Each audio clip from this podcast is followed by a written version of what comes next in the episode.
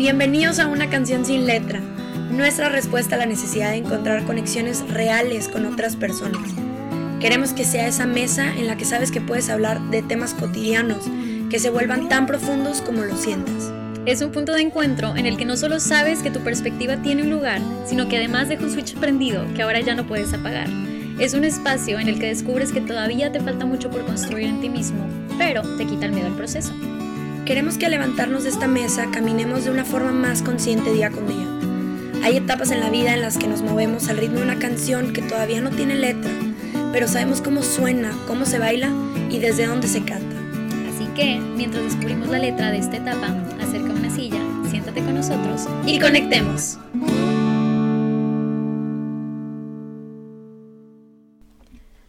Hola amigos y bienvenidos de vuelta a esta segunda parte del track Políticamente Incorrecto. En la primera parte hablamos de un experimento que hicimos a través de redes sociales en el que preguntábamos a los seguidores sobre cómo se sentían en estos tiempos de muchísimo movimiento social. Sus respuestas inspiraron unas preguntas para una entrevista a una invitada increíble que es activista y que nos está contando todas las herramientas que nos pueden servir para manejar nuestras emociones en estos tiempos de cambio. Si no has escuchado la primera parte, te recomiendo que te regreses y la escuches primero. Si ya la escuchaste, disfruta este track. Yo creo que también una de las emociones que vimos en esta discusión son como frustraciones por dos cosas en particular. Una de ellas como que yo detecté, al menos o así interpreté como un o frustración o confusión genuina de qué onda que ya no puedo decir nada ni en broma. O sea, como que el límite el, en, el humor, por así decirlo, está ya como que demasiado eh, asfixiante, por así decirlo.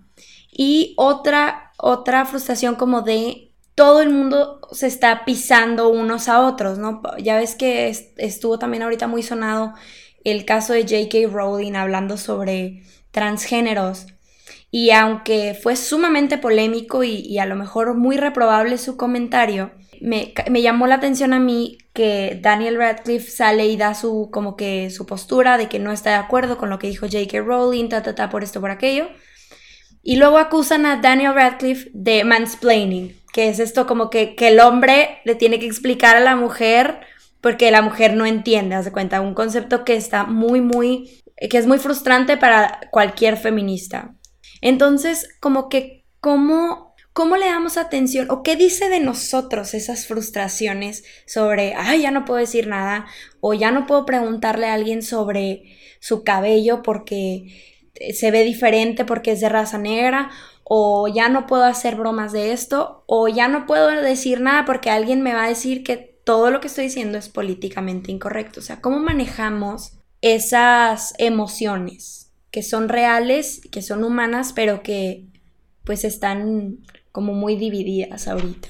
Pues son como varios temas, ¿no? Los que surgen de esa, de esa pregunta. Pero de entrada, no sé, me, me viene a la mente como esta pregunta que se hace constantemente de, ¿cómo le digo a una persona de raza negra?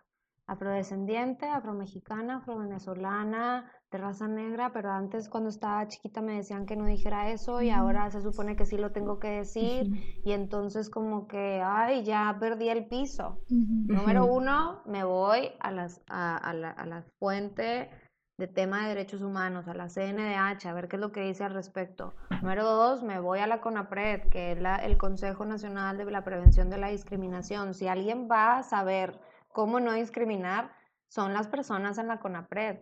Entonces, de hecho, les recomiendo, hay manuales en la CONAPRED, hay glosarios, hay, tienen una cantidad, ojalá que siga persistiendo esta instancia, tienen una cantidad de material tanto didáctico como estadístico increíble, muy valioso para todos estos temas.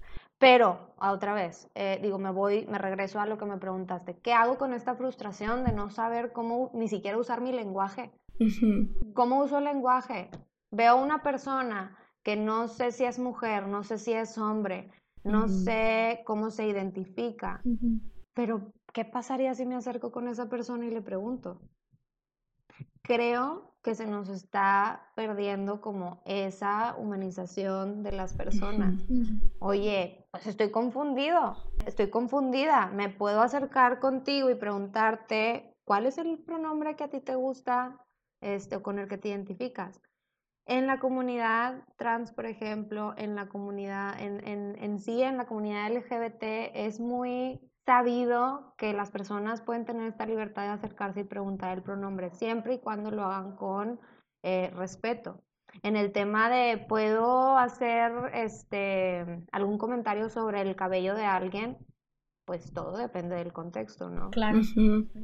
Depende, si estamos en Estados Unidos, pues probablemente si te acercas a tratar de tocarle el cabello a alguien va a ser todo un show porque está como, es muy diferente la cultura en Estados Unidos, en México, de cuánto te puedes acercar a la gente.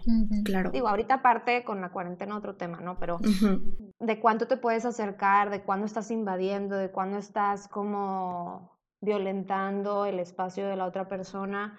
Pero si nos ubicamos como aquí en México y en Monterrey, ¿puedo hacer o no puedo hacer comentarios? Mi consejo sería preguntar primero. No sé, me acaban de contar, por ejemplo, una persona en una persona en psicoterapia. Me dice, es que mis amigos me preguntaron si me molesta, voy a, ¿puedo decir la palabra? Dale. mis amigos me preguntaron, cuando se enteraron que soy gay, mis amigos me preguntaron que si me molestaba el, que usaran la palabra joto. Ok. O sea, tú dices, ¿cómo le voy a preguntar a una persona que, se, que, que, tiene una orientación sexual homosexual, que si le molesta o no que le diga la palabra joto, es que la respuesta puede ser bien variada. Va a haber personas a las que sí, va a haber personas a las que a medias, depende de la intención, y va a haber personas a las que no les va a molestar. Qué mejor que abrir esos diálogos y esos canales de comunicación para ver qué onda, cómo se siente la otra persona con esto, ¿no? Yo creo que también ahí es bien importante eh, la intención, de dónde viene, de quién viene, el cómo, ¿no? Este, y, tiene mucho que ver con otra parte que decías tú, Moni, sobre las bromas, sobre estos eh, eh, chistes también, ¿no? O sea, que se ha vuelto ahorita como muy, un tema muy delicado, ¿no? Pero como tú dices, Moni, este, si tienes la cercanía con esa persona, pues claro, preguntarle, por supuesto. Y si no la conoces y no tienes esa cercanía con la persona, este, y no, no sabes qué onda, pues acércate con alguien que conozcas o que conozcas, que, que tenga un contexto cercano. Ándale. Eh, para saber el cómo. O sea, pero el, eh, aquí sí, yo creo que es bien importante el. Pues no sabía, yo le lo dije, ¿no? Porque como en las leyes, o sea, el no saber no te exime como de la responsabilidad. Creo que ahorita todos somos responsables de, de, de, conocer, de leer, de informarnos y sobre todo de tener cuidado en el cómo.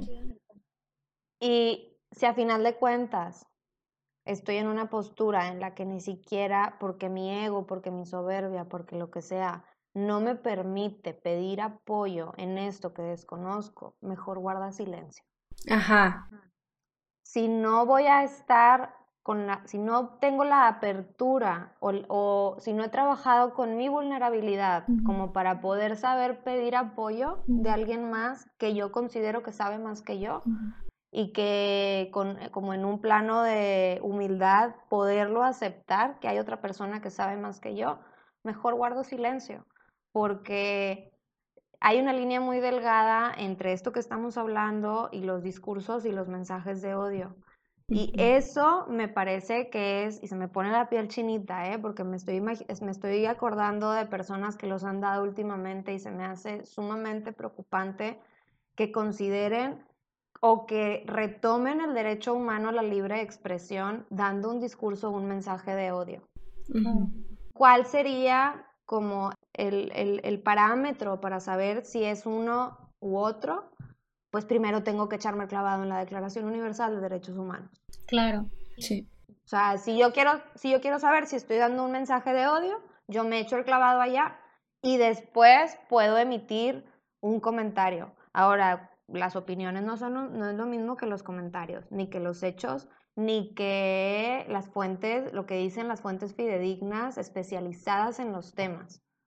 Claro, yo creo que esa es la siguiente, esa es otra de las preguntas que, que salieron muy eh, en repetidas ocasiones en la pequeña encuesta que hicimos, ¿no? O sea, ¿cómo realmente sé, y esto es ya de, de, otro de nuestros segmentos de preguntas, este, mi papá le pega al tuyo, ¿no? yo tengo más eh, conocimiento, yo tengo, como yo tengo más conocimiento, tú te callas y me escuchas, ¿no? Pero esto nos lleva a esta pregunta de, bueno, entonces, ¿realmente tengo libertad de expresión o no? Porque entonces ahora me están pidiendo que me calle, que guarde silencio y que escuche, ¿no? O porque yo sé más que tú, yo voy a hablar. Y lo que tú dices no tiene validez. Entonces, lo que acabas de decir ahorita es bien importante, Moni. ¿Cómo sabemos cuando tenemos libertad de expresión o ahora con esta, con esta prontitud con la que se nos pide responder, eh, que pareciera que es una obligación contestar y contestar de forma correcta y de forma inmediata? ¿Cuándo pues es una libertad o una, una, obligación de expresión? O de silencio. O de silencio. O de silencio, claro, porque me parece mucho más valioso el no sé, o sea, siempre he tenido esto en mente de saber decir no sé. Saber decir no, o sea, tener esa humildad para cuando te hacen una pregunta y venía preparada con eso ahorita en este tiempo, en esto que estamos haciendo ahorita en el podcast. Si ustedes me preguntan o me preguntaban algo de lo que yo realmente no sé, es un no sé, pero me comprometo a investigarte, lo vamos a hacer un siguiente podcast y te digo oye, me estás preguntando algo específicamente de las personas trans, pues mejor vamos a darle espacio, voz y estrado a una persona trans para que venga a hablar del tema como especialista en experiencias personales, ¿no? O sea, ¿qué voy a venir yo a dar un mensaje que no me corresponde? Si quisieras una respuesta de una persona afromexicana, afrodescendiente, una persona de raza negra, pues mejor vamos a buscar a una persona que quiera opinar sobre el tema o que quiera dar su experiencia personal, su testimonio, este, o la investigación que ha estado haciendo por la especialidad que sea que haya estudiado, pero vamos a darle espacio a las personas este, a las que les corresponde. O sea, les vuelvo a decir, los los privilegios que, me rodean no me hacen em, como más especial o más apta para hablar de los temas al revés. Como, como decías ahorita, Becky, esos privilegios hacen que yo pueda entender los sesgos que yo tengo, que yo pueda entender entonces cuáles son mis espacios y cuáles no. Pero es que no estamos acostumbrados, acostumbradas a que nos digan, oye, tú ahorita, ¿sabes qué? Mejor deja que otras personas opinen. ¿Por qué? Porque te gana el ego. ¿Por qué? Porque, ah, fregados, pero yo soy el influencer o yo soy la influencer, yo soy el líder de opinión en este tema, yo soy el... Sí, ajá, pero ahorita no. Y esa frustración de querer el foco de atención, pero de, de lidiar como con este opino, no opino, Sí, mira, si tu opinión no va a hacer crecer a las otras personas y no te va a hacer crecer a ti mismo, no la des. Si tu opinión va a lastimar o va a violentar los derechos humanos de otras personas, no la des. Claro. Y muy probable, o sea, es más probable que los privilegios ceguen a las personas, no, cieguen a, a este tipo de situaciones. Entonces, si yo sé que soy una persona con privilegios, dar un pasito para atrás y ayudar con el privilegio que tengo a que otras personas den un pasito para adelante. Claro, qué importante. sí, sí, qué buenísima respuesta porque ¿cómo queremos, o sea, esto que dices tú de que, pero es que me corresponde por la plataforma en la que tengo, porque soy maestro, porque soy bla, bla, bla, porque, porque soy líder de una empresa o lo que sea. Y, y qué valioso decir que creo que es a, donde vamos con el punto de por qué empezamos a hacer la encuesta, ¿no? Se me pide una respuesta ya y no la tengo. Qué padre poder tener la libertad, qué, qué liberador saber que podemos decir no sé.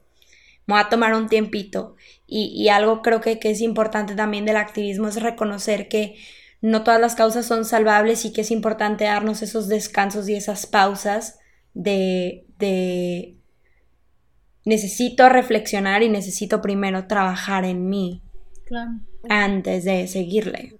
Oye, y eso que, dices es súper, súper, súper importante, el descanso en una persona activista. Por ahí vas a decir algo tú. Justo eso, justo eso. O sea, que importante también es el descanso. O sea, porque estás en continuo movimiento y es, es una lucha tras otra, tras otra. Y no es, como tú decías, Moni, no es algo que vayamos a ver un cambio.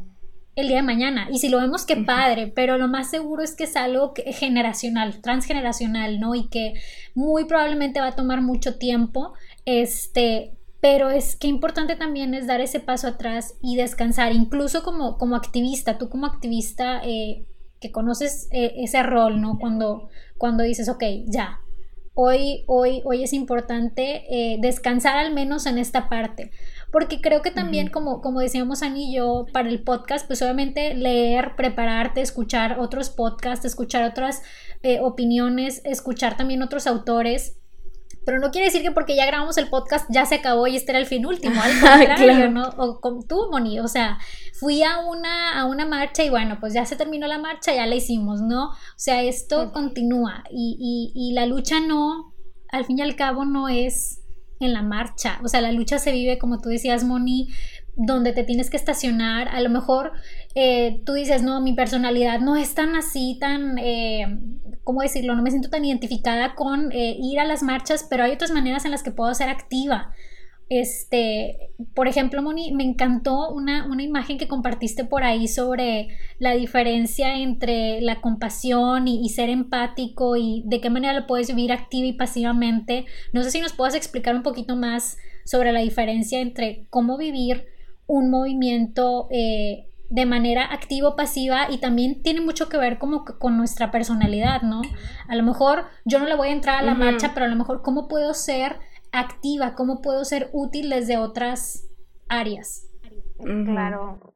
Básicamente lo que propone esta imagen es que la diferencia principal entre empatía y compasión es que la empatía em, entiendo lo que siente la otra persona y entiendo el por qué, pero estoy en un proceso de observación, en un proceso pasivo.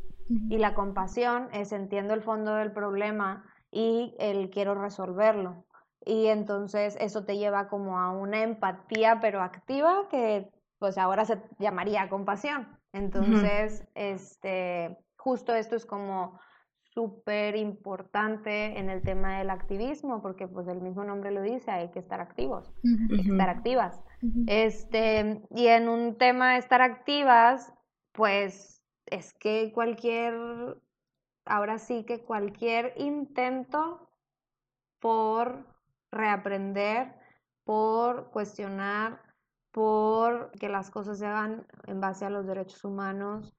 No sé, o sea, desde esta autoconciencia de la que hablábamos en un principio, la autoconciencia, claro, que mucha gente le saca la vuelta, le sacamos la vuelta, me incluyo a veces, porque te incomoda. Y no sabes qué hacer con esa incomodidad. Y cuando luego traslado esta incomodidad, no sé, a un tema de una institución o de una, de una institución educativa, de una institución, de este, una empresa, yo como activista llego y digo, o, o yo como persona, deja tu activista, yo como persona llego y digo, ¿sabes qué? En este proceso de reclutamiento no me sentí este, que me garantizaron los derechos humanos y me sentí acusada de estos temas porque me hicieron estas preguntas. ¿Eso qué hace? Incomoda. Claro. Pero que estamos acostumbradas, acostumbrados a recibir ante la incomodidad, te apago, te cierro, te callo, me sordeo y no te doy respuesta. ¿Sí? Entonces, eso es la resistencia. El que no nos cae en el que el poder decir, el poder lograr un cambio, el poder tener una respuesta. Y muchas veces se confunde como con el enojo hacia la misma institución y no es eso. Es como otra vez volvemos a derechos humanos. Pues es que no estás basándote en derechos humanos. Sí.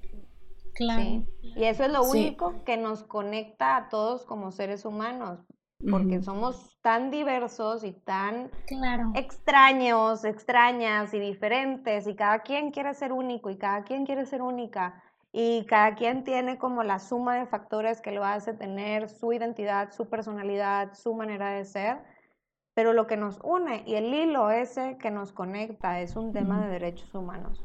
Claro. A mi parecer al menos Si hay alguien que tiene otra postura, otra opinión, venga. Que nos la comparta. Dispuesta a escucharlo. Sí. Oye, Moni, me llama la atención esto que dices y me gustaría cerrar con esta pregunta, a menos de que Becky quiera agregar algo más. Este, esto que dices de como que en qué estamos enfocando nuestro enojo, que dices, me clavo con la empresa o me clavo con, con X.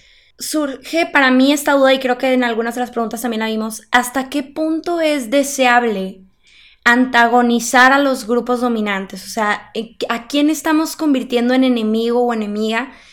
Eh, llámese generalizar, desvirtuar o antagonizar a los grupos que son los dominantes o más privilegiados, llámese los blancos, los hombres, los heterosexuales, los empresarios, este, los no indígenas.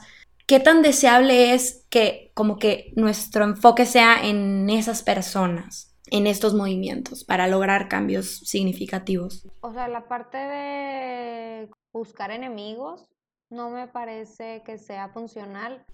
Hay mucho hartazgo, eso sí te lo digo. Sí. Hay mucha molestia, hay mucho enojo por parte de este, varios de los grupos, pero es porque no ha habido respuestas. ¿Cómo calmas a estos grupos dando una respuesta? Una respuesta basada en qué? En derechos humanos, no voy a cansar de decirlo y una respuesta que sea eficiente, que solucione, que le dé, que ponga un freno a las situaciones de violencia, una respuesta oportuna, una respuesta, ok, volvemos al tema de ahorita. ¿No tienes una respuesta ahorita? Genial. ¿Cuándo la vas a tener? Te puedo aceptar el, no sé, no estaba preparado para esto, pero dame un mes y te contesto. Pero si en un mes no me contestas, pues entonces voy a volver a estar ahí, pues no voy a quitar el dedo del renglón, porque a final de cuentas los derechos que nos están garantizando son los míos, entonces pues voy a velar por mis derechos. Yo no puedo decir si está bien o mal, yo Mónica González, no puedo decir si está bien o mal que señalen a las personas con privilegio. Yo no puedo decir si está bien o mal que rayen paredes y que rompan monumentos. Yo no puedo decir si está bien o mal que hagan una red social para hacer una denuncia porque no se ha tenido una respuesta. Yo no puedo decir si está bien o mal, funciona o no funciona, porque si me voy por los protocolos y los mecanismos que se tienen y no tengo una respuesta, no funciona. Entonces me voy a ir por lo que funcione sí o sí, y si no, yo voy a inventar mis caminos. Y esos caminos, pues aguas, porque hay, ahora sí que sobre aviso no hay engaño, ¿no? O sea, yo me traté de ir por las buenas, ahora por las malas. Esto yo lo que, a ver, ojo, yo no justifico la violencia. Sí, claro, claro. Pero entiendo el contexto sociocultural histórico en el que vivimos y entiendo el hartazgo y cualquier persona que se adentre un poco en la historia de cualquier movimiento social lo va a poder dimensionar. No entender y no ser compasivo a lo mejor con el tema, pero sí dimensionar ese nivel de hartazgo y ese nivel de molestia y ese nivel de violencia. ¿Por qué hay grupos sociales? Porque hay temas de desigualdad, porque hay temas de violencia, porque hay temas que no tendría por qué haber pero hay una estructura de poder en la que vivimos. Y la resistencia, pues resiste a esas estructuras de poder. Moni, yo nada más quiero agregar algo eh, a esto que decía Ani, eh, algo súper importante que yo creo que nace de, del tema que estábamos hablando, la justicia, ¿no? Hay una frase que a mí me, me resuena mucho que dice, hasta que no haya justicia no habrá paz. Y esta frase en lo colectivo lo podemos entender, ¿no? Eh, lo hemos visto en los genocidios que se han vivido, lo hemos visto en después de la Segunda Guerra Mundial con los juicios de Nuremberg, lo hemos visto eh, cuando las, eh, ahora las mujeres consiguieron sus derechos sufragistas y, y, que después pedían como, bueno, ¿y qué más? ¿Qué viene? ¿No? ¿Qué más? ¿Qué más? Porque hasta que no me des lo que yo busco, no voy a sentir una paz, ¿no? Entonces lo puedo entender, lo podemos entender en lo colectivo para que vuelva a haber una cohesión social, para que vuelva a haber una confianza al gobierno, pero en lo individual, muchas personas no están recibiendo justicia y en lo individual muchas personas no van a tener un cierre, porque como decíamos ahorita, el día de mañana no va a haber una respuesta.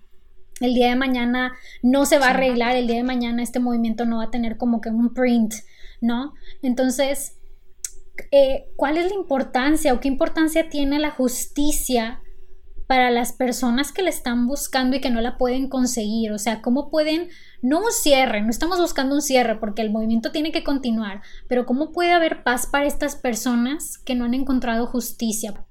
Uf. Qué pregunta. Wow. Oye, anda bien intensa. Qué, hermoso, qué hermoso diálogo. Me encanta. Está hardcore. Creo que uno de los primeros pasos, o sea, no le puedes pedir a una persona que se sienta en paz y no ha tenido justicia. En cualquier situación de vulnerabilidad o de violencia, es algo injusto y no es humano pedirle paz a una persona cuando tiene un familiar desaparecido o cuando algún familiar o ella misma sufrieron un abuso o eh, un tema de violación. este, no, no le puedes pedir paz. Menos desde un, no estoy diciendo de ti Becky, pero o sea, como menos desde el privilegio y por eso es importante identificar cuáles son tus privilegios. Pero lo que sí creo que da muchísima esperanza, que ese sería un tema importante. Eh, más que la paz, esperanza de que pueda haber algún cambio es buscar quiénes son las personas que han pasado por cosas similares a las que tú has pasado y unirte o hacer grupos. Oye, no existe un grupo con el tema que yo quiero este, que se trabaje, haz el tuyo. Ármate, eh, muévete, hazlo y vas a encontrar gente que ha vivido algo parecido a lo tuyo, si no es que lo mismo.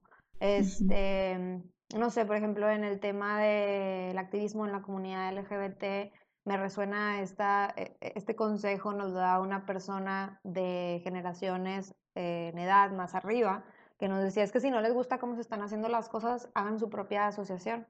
Mm. Ah, perfecto.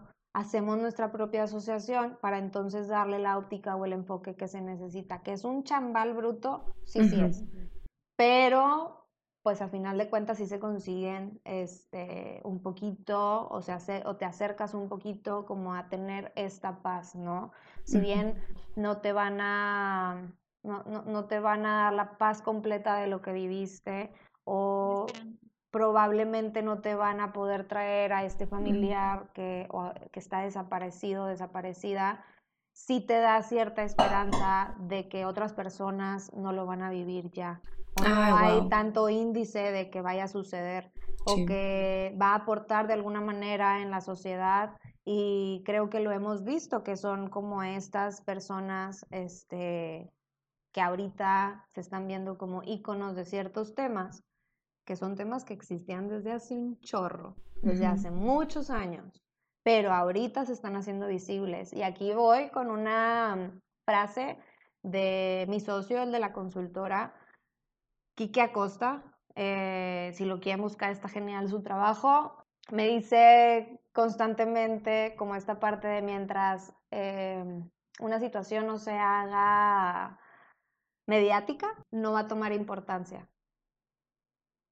Y qué padre saberlo, qué triste saberlo, pero eh, ese es como, sería como un segundo paso. Haz mediática esa situación que te está sucediendo Úsalo a tu favor.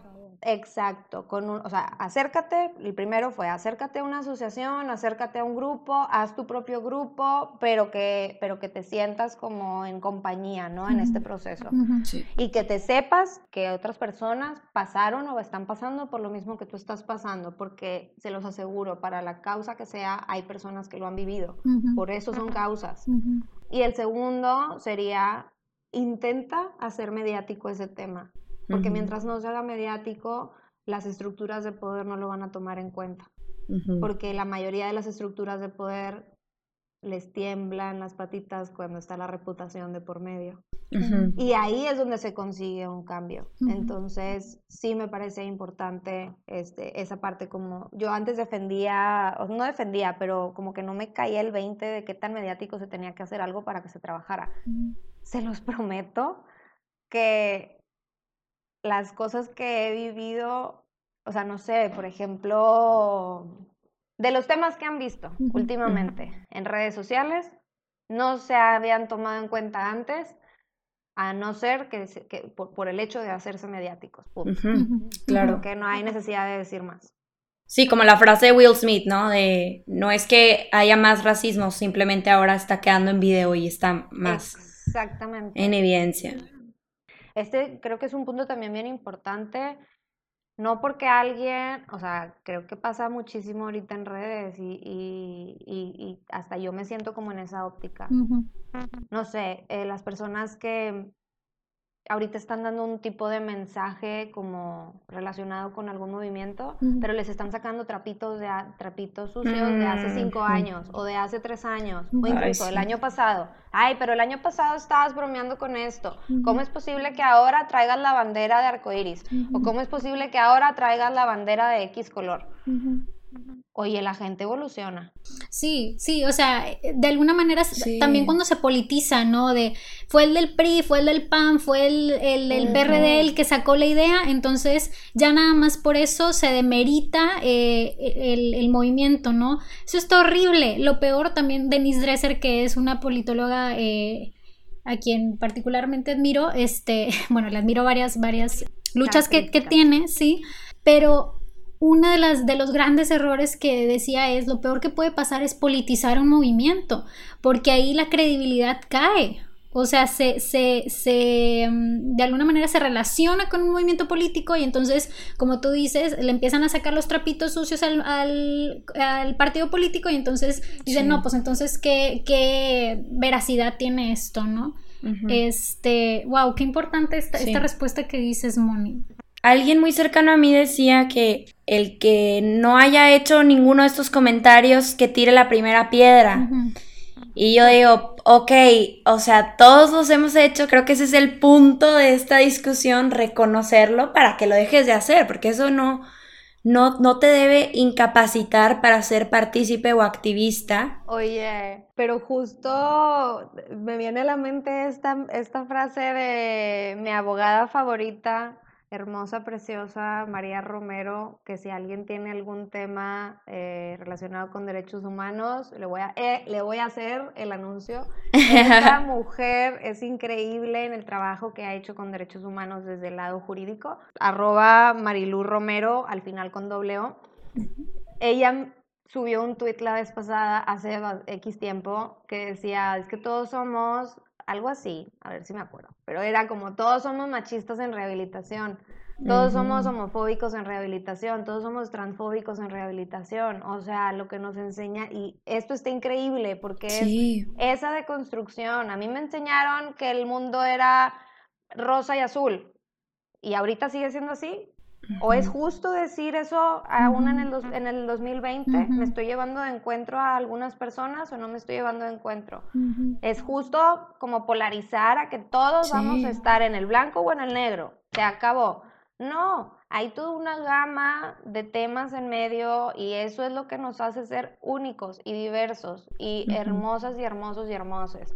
O sea, eso es lo que te hace ser tú esa diversidad? ¿Por qué quererla categorizar en tan pocas em, cajitas? Claro. ¿Me explico? Sí, sí, o sea, creo que también ahí, híjole, corrígeme, Moni, no sé si voy a usar bien el término de también normalizar el, punto de partida, normalizar que, que somos racistas, o sea, porque, y esto también lo mencionaron en el foro de... Eh, que recientemente vivimos, ¿no? El del racismo no es un chiste, que decían, si a ti te dicen, oye, eso es racista, tú lo tomas como personal y de que no, no es cierto, yo no soy racista, porque lo tomas como si fuera un insulto, ¿no? De que, ¿por qué me dices tan feo? ¿Por qué me dices así?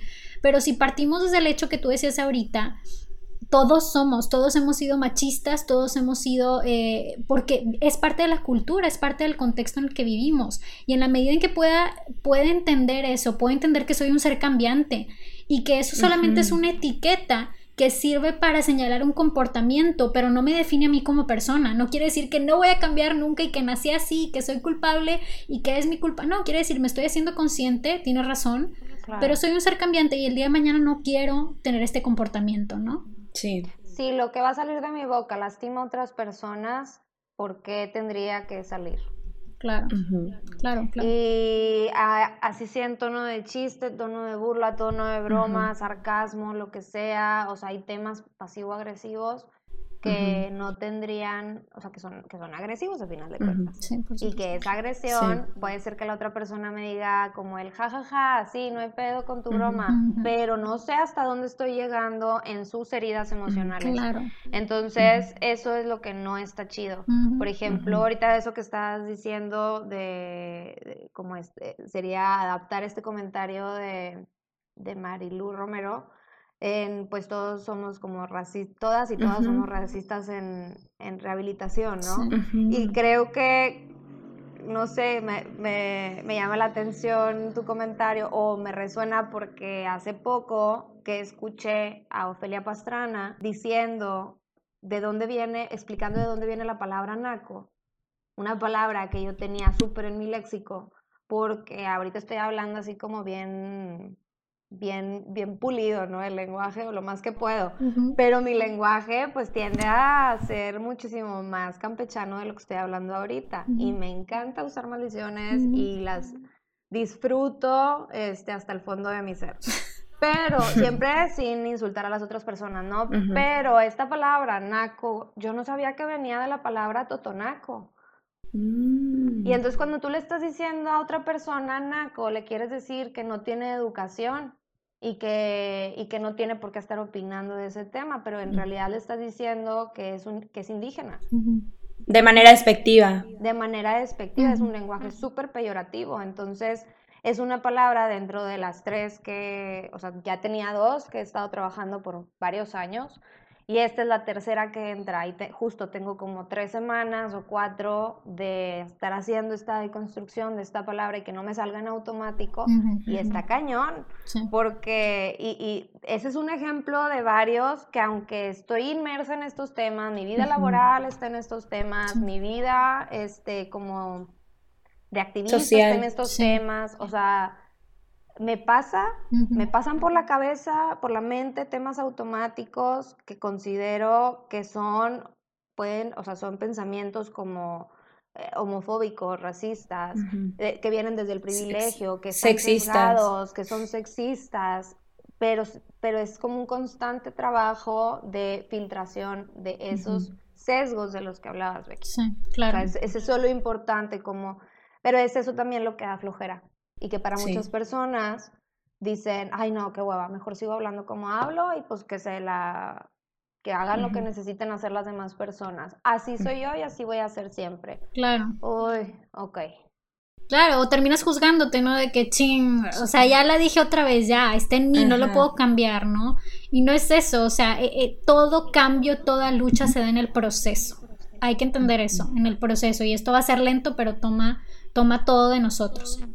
Muy bien. Oigan, pues agradecerte, Moni, nuevamente. Wow, estamos muy felices de que nos hayas acompañado, muy felices de estas respuestas que estoy segura nos vamos a ir saboreando toda la tarde y en muchos días y que nos van a servir mucho y precisamente ese es el switch que queremos que ustedes que nos están escuchando tomen, tomen las herramientas que les sirvan o que resuenen con ustedes ahorita y eh, sobre todo tomen esta invitación para seguir en este tren activista, en este tren de, movimientos, ¿no? Sea cual sea el vagón en el que te encuentres, si ya estás iniciado, si no has iniciado en un movimiento, si te quieres iniciar en un movimiento, toma conciencia, desaprende para aprender nuevas cosas, lee sobre el tema, discierne qué fuentes de información vas a tomar y ya tú vas viendo en qué marcha, a qué movimiento te vas a unir y de qué forma lo vas a hacer dependiendo de tu personalidad.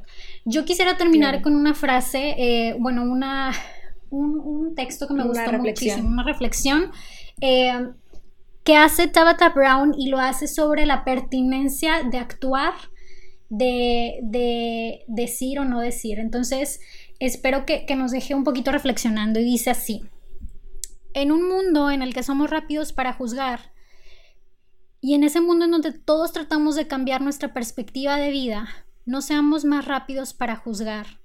Comencemos a ser intencionales con amar rápidamente, sentir empatía rápidamente, entender las circunstancias del otro rápidamente, buscar ser útil rápidamente, el denunciar rápidamente ante la injusticia y en guardar silencio rápidamente cuando es momento de escuchar.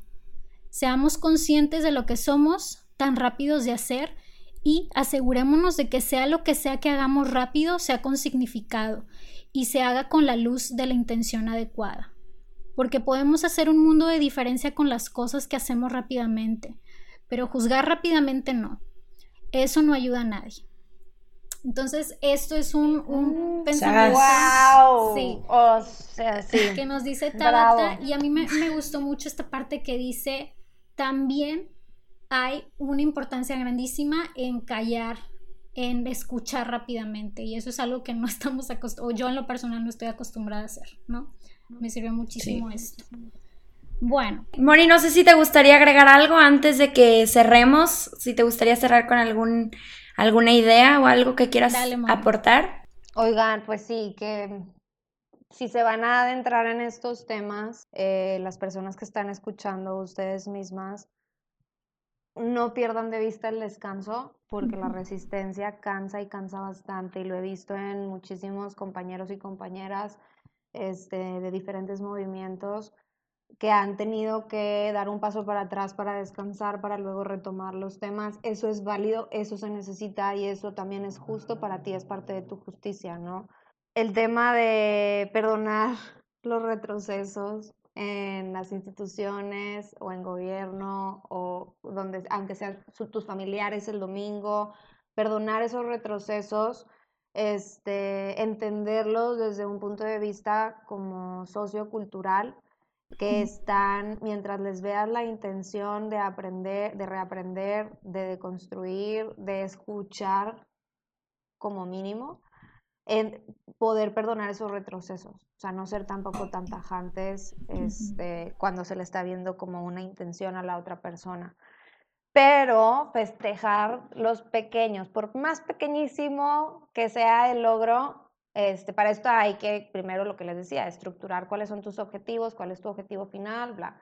Pero festejar esos pequeños logros porque eso es lo que, tú va, lo que te es visible a ti en tu momento de vida, en tu hoy. Tú no sabes si el objetivo final lo vas a terminar viendo tú o lo van a terminar viendo otras generaciones, pero eso es tu motor que te va a seguir como dando energía para estar en estos vagones que dice Becky. Entonces, festejar esos pequeños logros, así sea un festejo chiquitito de apapacho a ti misma, apapacho a ti mismo, de un bañito caliente a conciencia, de un eh, pongo mis velitas, mis inciensos, este, aromaterapia, de un lo que sea que puedas hacer en tu casa, este, con mayor razón ahorita en cuarentena, pero esos pequeños espacios de logro como el there, there, darte la palmadita en la espalda a ti misma, ¿no? Y si necesitan una red de apoyo de especialistas, este, o si necesitan como el contacto de alguien en específico para trabajar algún tema, pueden acercarse conmigo con todo gusto. Creo que para cualquier activista es importante tener a su abogada de la mano derecha, a su eh, persona de diseño, a su persona de marketing, a su persona docente, psicoterapeuta, especialista en derechos humanos, este, como de confianza, de cabecera, como porque sí salen muchos temas relacionados con esto. Si no, si salen dudas, me pueden mandar mensaje directo. Muchísimas gracias, Moni. Claro que sí, como quieras, vamos a dejar eh, por ahí en la descripción los datos de Moni para que la puedan contactar. Y muchísimas gracias de nuevo, Moni, por, por todas las intervenciones y las respuestas que nos diste. Gracias a ustedes, en serio, por invitarme.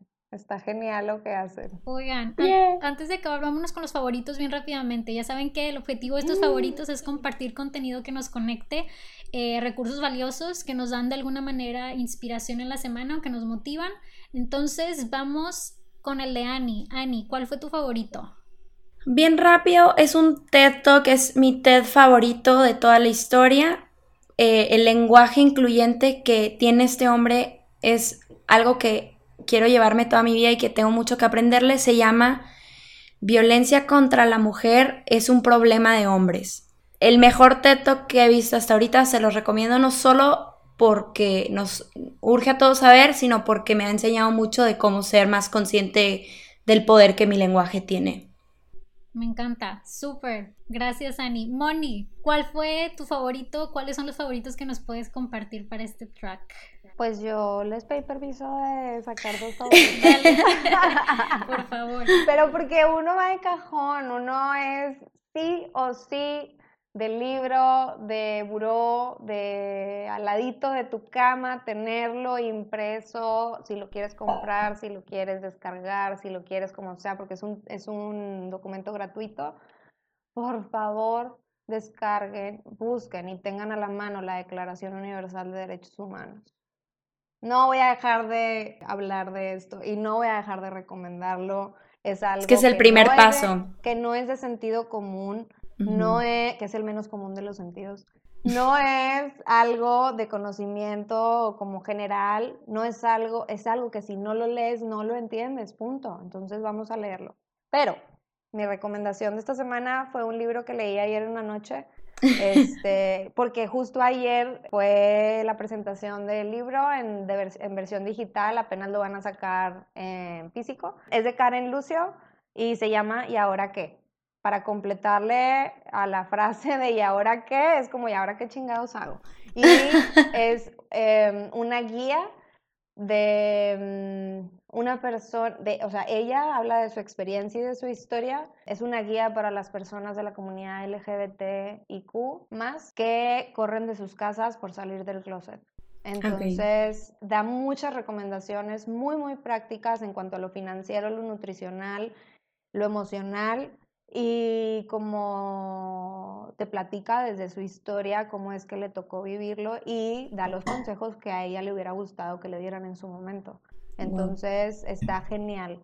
Y pues bueno, esa es mi recomendación. Espero les guste. ¡Qué padre! Muchas gracias, qué valioso. Wow. Muchas gracias, Moni. Oigan, pues yo rápidamente les voy a recomendar un eh, episodio de un podcast, uno específico. Eh, está en inglés, pero me pareció interesante porque hablan sobre el narcisismo y el racismo y hacen como una relación por ahí breve, pero me pareció importante. Entonces, el episodio se llama eh, The Root Cause of Racism, el, como la causa eh, como raíz. raíz del racismo, ¿no? Por ahí les comparto también los datos del podcast. Y pues nada, agradecerles nuevamente que nos escuchan, agradecerles por acompañarnos en este camino. En nuestras redes sociales ya saben que nos pueden seguir a través de Instagram, a través de nuestro correo, escribirnos eh, o a través de cualquiera de las plataformas donde nos puedan escuchar, Spotify, Apple Podcast, Google Podcast o Breaker. Por ahí son algunas, ¿verdad? Sí. Y Moni, ¿cómo te encontramos en Instagram para comunicarnos contigo? Arroba Moni, M-O-N-Y punto G-Z-Z. Perfecto. Ahí lo tienen para que manden sus preguntas. Estoy segura que van a surgir muchas.